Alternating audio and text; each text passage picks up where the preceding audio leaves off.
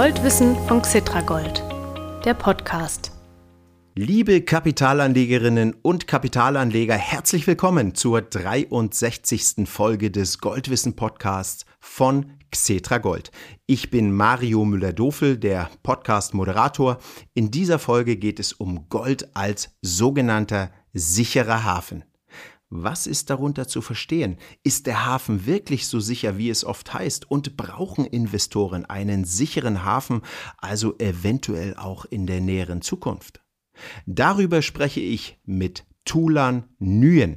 Sie leitet die Rohstoffanalyse bei der Commerzbank. Tulan Nguyen ist heute erstmals im Goldwissen Podcast. Vielleicht erinnern Sie sich, Ulrich Leuchtmann von der Commerzbank hatte in Folge 58 versprochen, dass er seinen regelmäßigen Interviewplatz beim Goldwissen Podcast an seine Teamkollegin Tulan Nguyen abgeben wird. Er hat damals eine sehr fachkundige und sympathische Gesprächspartnerin versprochen und Ulrich Leuchtmann hat, wie ich inzwischen weiß, Wort gehalten. Und weil das Büro von Frau Nguyen in der Frankfurter City ist, hat sie sich gedacht, sie besucht mich mal im Xetra Gold Podcast Studio. Das ist nicht allzu weit weg von der Commerzbank. Nun sitzt sie mir gegenüber und ich glaube, langsam wird es Zeit, dass auch sie zu Wort kommt.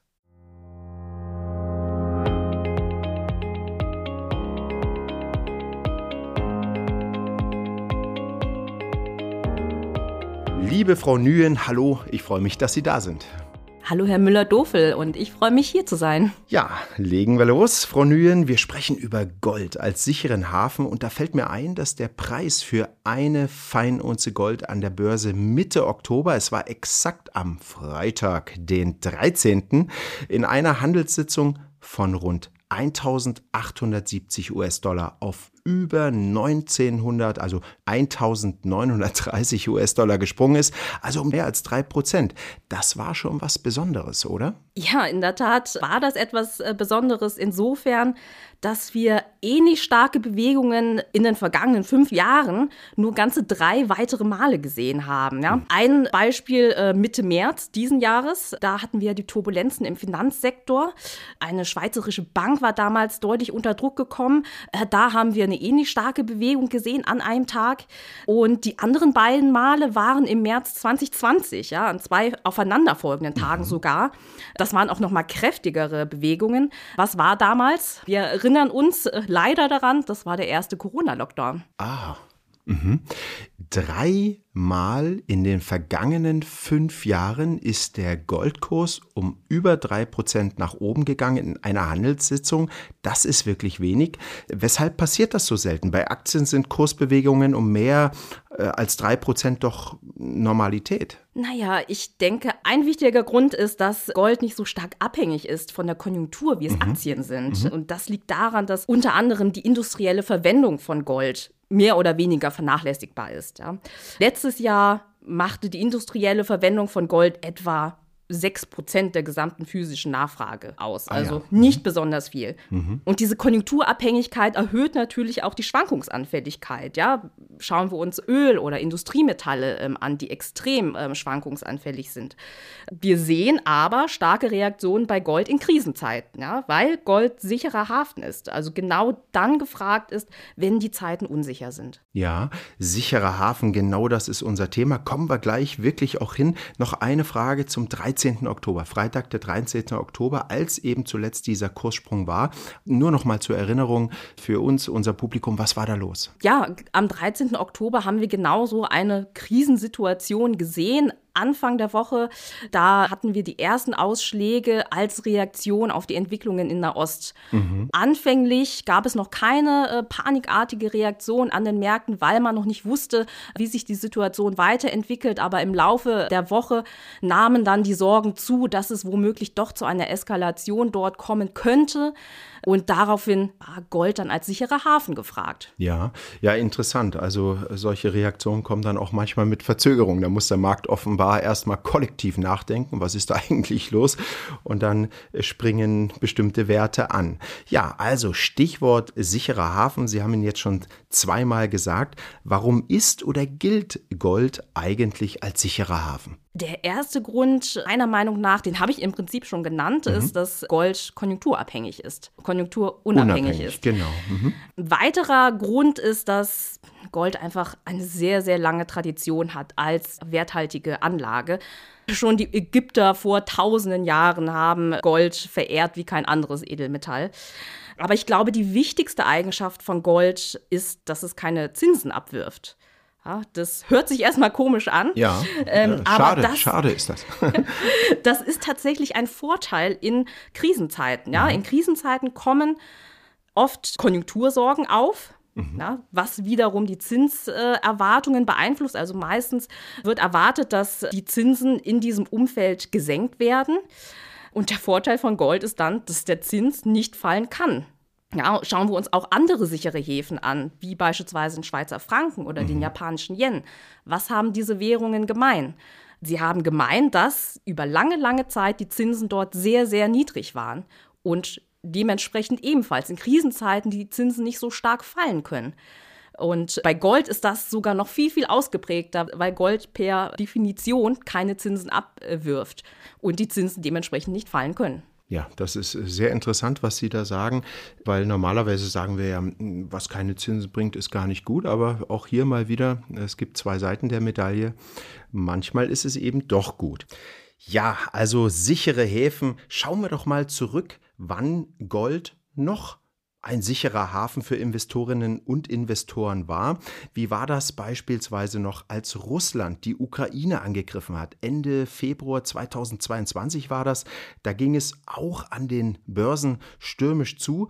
Wurde Gold damals seinem Ruf als sicherer Hafen gerecht? Grundsätzlich ja. Also Gold hat damals in der Woche unmittelbar nach dem Einmarsch rund 5% zugelegt. Im Vergleich dazu der MSCI World Index, der hat etwa 1% nachgegeben im gleichen Zeitraum. Aber wenn man sich die mittelfristige Entwicklung ähm, anschaut, mhm. ähm, da hat es sich dann doch gedreht. Äh, Gold konnte die Gewinne nicht halten. In der Spitze ähm, hatte das Edelmetall 8% zugelegt bis etwa Anfang März. Danach ist der Preis aber um mehr als 20% abgerutscht. Ja? Äh, bis äh, September, Oktober letzten Jahres, also genau vor einem Jahr, sind wir da auf etwa knapp über 1600 äh, Dollar je Feinunze gerutscht. Was war anders als in anderen Krisen, die wir in der Vergangenheit gesehen haben? Die Notenbanken haben ihre Zinsen nicht gesenkt, sondern deutlich erhöht, weil die Inflationsrisiken die Konjunkturrisiken deutlich überlagert hatten. Ja. Nichtsdestoweniger, Gold stand am Ende des Jahres immer noch besser da als der MSCI World Index, also circa 5% besser. Das heißt, der sichere Hafenstatus hat sicherlich geholfen. Aha, also anfangs nach dem Angriff Russlands auf die Ukraine ging es nach oben, dann ging es wieder deutlicher nach unten. Mhm. Wie war es denn bei der Euro-Krise in den Jahren 2009 und 2010? War Gold da auch, zumindest in den heißen Zeiten, ein klarer Depotstabilisator? Da ist es etwas schwieriger, den genauen Zeitpunkt des Ausbruchs äh, festzulegen. Die Krise hat sich ja über mehrere Jahre gezogen mhm. und immer wieder weiterentwickelt entwickelt. Aber ich würde sagen, angefangen hat es ja ungefähr im Spätherbst äh, 2009 äh, mit den Revisionen der Verschuldungszahlen in Griechenland, damals mhm. durch die neue Regierung. Und von da bis circa Sommer 2012, also das würde ich so als ja, mehr oder weniger Ende der äh, Krise äh, beziffern, hat Gold um satte 60 Prozent zugelegt. Wow. Also richtig ordentlich. Zum Vergleich wieder dazu, der MSCI World Index hat in dieser Zeit einen Plus von 12 Prozent gemacht, was immer noch gut ist. Mhm. Aber wie gesagt, gegenüber 60 Prozent doch eher weniger. Und auch hier war natürlich wieder ein wichtiger Treiber äh, der Bewegung die Geldpolitik, ja, die ja extrem expansiv war in dieser Zeit. Genau. Und die Schuldenkrise hat nochmal diese Erwartung gefestigt, dass die äh, Geldpolitik auch weiterhin locker bleiben würde, also mhm. insbesondere die Zinsen niedrig bleiben würde. Mhm. Aber tatsächlich war ja auch nicht nur die Geldpolitik hier im Euroraum expansiv, auch in anderen Währungsräumen war das der Fall, weil wir zu dem Zeitpunkt auch noch mit den Effekten der großen Finanzkrise zu kämpfen hatten. Stimmt, die gab es auch. Die ging ja der Euro-Krise voraus. Und ja, ich erinnere mich, die hätte ja fast die Welt in den Abgrund gerissen. Äh, wann war das? Das war 2007, 2008. Was hat denn Gold da gemacht? Ja, in der Tat, also für die Finanzwelt äh, war das natürlich die Krise aller Krisen in der jüngsten Vergangenheit. Und entsprechend haben wir dann auch eine sehr starke unmittelbare Reaktion des Goldpreises gesehen. Beispielsweise in der Woche nach der Pleite der Investmentbank äh, Lehman Brothers, mhm. da hat Gold um rund 14 Prozent zugelegt. Im Vergleich dazu wieder der MSCI World im gleichen Zeitraum hat auch noch zugelegt um immerhin 2 Prozent, aber wieder natürlich äh, deutlich äh, schwächer als der Goldpreis. Wobei sich das dann, muss man auch noch dazu sagen, beim MSCI World hat sich das natürlich in Wochen danach natürlich dramatisch auch nochmal verändert. Also der hat dann natürlich deutlich nachgegeben. Auch interessant nochmal, der Großteil dieser Gewinne bei Gold fanden an einem Tag statt. Ja, wenn wir jetzt wieder zu unserer Frage vom Anfang äh, ja. kommen, ja, wie, wie selten es ist, dass äh, Gold stärkere Tagesanstiege gesehen hat. Damals haben wir an einem Tag ein Plus von 10 Prozent gesehen. Ja, äh, ja, warum war die Reaktion so stark damals? Ja, weil natürlich auch die Reaktion der Notenbanken damals auf die Krise so heftig war oder zumindest die Erwartung mhm. geschürt wurde, dass sie sehr heftig ausfallen würde. Und in der Tat haben wir in der Zeit dann eine beispielslose Lockerung der Geldpolitik gesehen, insbesondere in den USA. Und das ist natürlich ein Umfeld, in dem Gold äh, im wahrsten Sinne des Wortes glänzen kann. Ja, äh, vielleicht sollte ich noch etwas ergänzen, fällt mir gerade ein. Sie vergleichen ja gerade äh, immer wieder mal die Gold-Performance mit dem MSCI World. Das ist ein globaler Aktienindex. Ich glaube, zu 60 Prozent sind da US-Werte drin, aber dann eben auch viele andere. Das ist so der breiteste Aktienindex. Äh, da kann man ganz gut die Performance vergleichen mit diesem breiten Index. Ja, okay. Gut, ganz vielen Dank.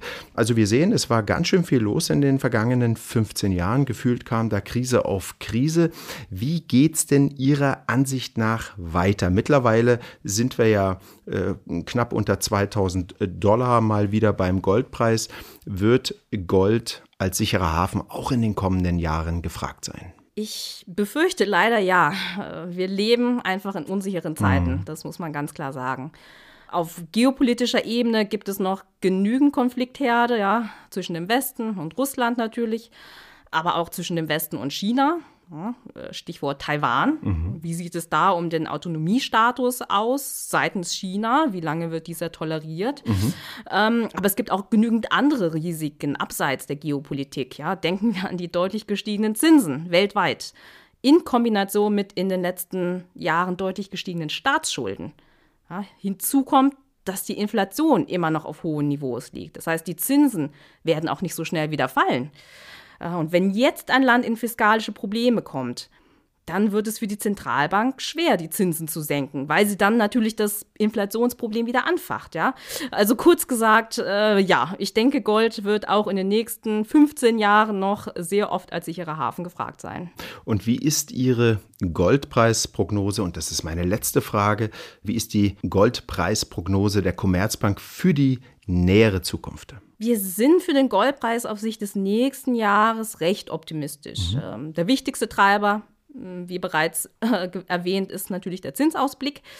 Und hier zeichnet sich ein Ende ab für einen wesentlichen Belastungsfaktor ähm, der letzten Jahre. Und zwar, die Zinsen dürften nicht mehr steigen, sondern die Wahrscheinlichkeit für Zinssenkungen steigt wieder. Und wir wissen ja jetzt, dass ein Umfeld, in dem die Zinsen fallen, positiv für Gold sind. Das heißt, tatsächlich sehen wir gute Chancen, dass Gold kommendes Jahr ein neues Allzeithoch erreichen kann, mhm. bei etwa 2100 Dollar je Feinunze. Das wäre dann knapp über dem bisherigen Rekord, ne? 30, genau. 40 Dollar äh, höher. Höher, ja. Naja, vielleicht klappt es ja. Der, der, Goldpreis quält sich ja an dieser Marke so ein bisschen herum. Ja? Andauernd äh, tippt er da, äh, oder dreimal, glaube ich, in den vergangenen äh, drei Jahren tippt er da oben an, aber dann fällt er wieder runter. Ja, gut, dann Schauen wir mal, das klingt ja tatsächlich dann nach einem sicheren Hafen, nach Stabilität. Ich würde sagen, ein paar Prozent Gold im Wertpapierdepot können Investorinnen und Investoren nur gut tun. Liebe Tula Nguyen, vielen Dank für dieses informative Gespräch. Sie haben sich hoffentlich wohlgefühlt hier im Cetra Gold Podcast Studio. Ich freue mich auf unser nächstes Interview Mitte Dezember 2023, also in etwas weniger als zwei Monaten. Und dann halten Sie uns auf dem Laufenden darüber, was die staatlichen Zentralbanken als Goldinvestoren in diesem Jahr gemacht haben. Also, Dankeschön. Danke Ihnen für das Gespräch und ich freue mich auch auf das nächste Mal dann in weihnachtlicher Stimmung. Ja, hoffentlich. Ja, und jetzt, liebe Goldinteressierte, jetzt gibt's wie immer das Goldkurs-Update für Sie.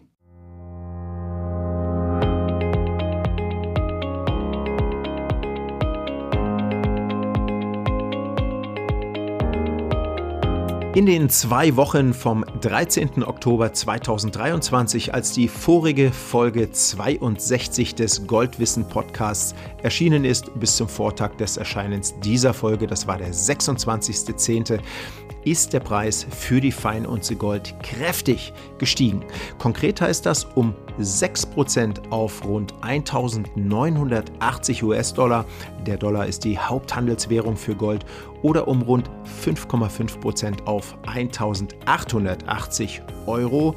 Der geringe Unterschied ergibt sich aus dem Wechselkurs dieser beiden Währungen. Woran der Kurssprung vor allem lag, haben Tula Nguyen von der Commerzbank und ich soeben im Interview besprochen. Allein am 13.10. ist Gold um mehr als 3% gestiegen, ein super seltenes Ereignis und seither ging es noch ein bisschen weiter nach oben, bis fast an die 2000 Dollar Marke heran. Tja, überspringt Gold diese Marke? Beziehungsweise wann. Niemand weiß das aktuell. Der Rekordpreis für die Feinunze liegt bei rund 2070 Dollar. Etliche Marktbeobachter glauben, dass die Investoren noch ein bisschen durchschnaufen, ehe sie Gold auf neue Rekordhöhen hieven. Xetra Gold, das Wertpapier, das einem äh, physischen Gramm Gold entspricht, braucht übrigens Stand 26.10. nur noch ein paar wenige Cent bis zu einem neuen Kursrekord. Der liegt bei rund 60 Euro und 40 Cent. Diesen Preis haben die Anteilsscheine im März 2022 erreicht und im Moment, da ich diese Sätze spreche, notiert Xetra Gold bei rund 60 Euro 30 Cent pro Anteilsschein.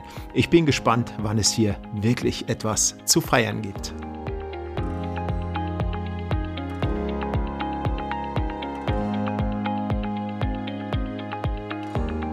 Damit sind wir am Ende der 63. Folge des Goldwissen Podcast von Xetra Gold bzw. der Deutsche Börse Commodities GmbH. Die Deutsche Börse Commodities GmbH gibt das mit physischem Gold hinterlegte Wertpapier Xetra Gold heraus.